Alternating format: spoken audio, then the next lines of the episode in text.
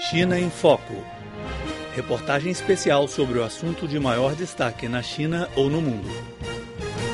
A China tem 300 milhões de fumantes e é o maior produtor e consumidor de tabaco do mundo. A cada ano, o número de pessoas que morrem de doenças relacionadas ao fumo supera um milhão. A partir de hoje, até o final de abril, o projeto do novo regulamento do controle de tabaco de Beijing vai ouvir a opinião pública para proibir o fumo em todos os lugares públicos fechados. Em relação aos regulamentos já existentes, o novo projeto expande o âmbito da poluição do cigarro. Isto é, em todos os recintos públicos cobertos por telhado. A nova ordem gera grande repercussão social e tanto fumantes como os não fumantes se mostram favoráveis ao projeto. Deve se aplicar o quanto antes. Meu marido fuma há 50 anos e não consigo convencê-lo a abandonar o vício. Agora ele será sujeito à ordem nacional. Com certeza haverá mudanças. A China aplica a proibição do fumo há muitos anos. Atualmente, todas as cidades do país possuem regulamentos relacionados, mas em muitas delas, nenhum caso de punição foi registrado. A frágil aplicação da lei é outro fator que dificulta o combate ao tabagismo.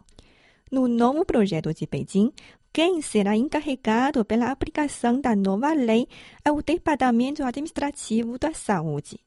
Segundo o diretor do gabinete da Associação do Controle de Fumo de Beijing, Zhang Yanyu, a medida vem da experiência de Hong Kong, que define um único aplicador, em vez de vários departamentos se colaborem.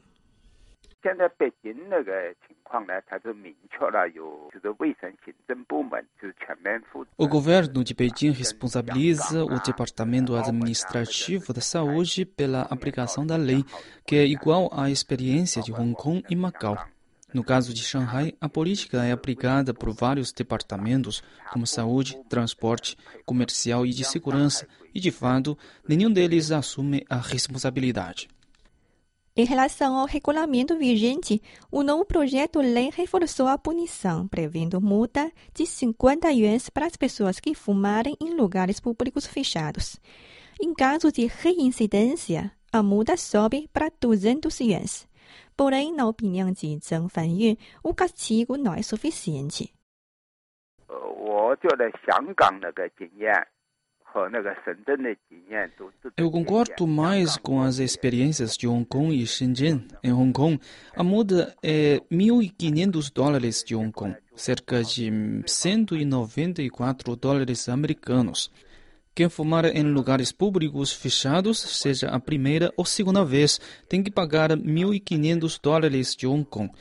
Em Shenzhen, cidade no sul da China, o valor é de 200 yuans, em Beijing, 50 yuans é nada.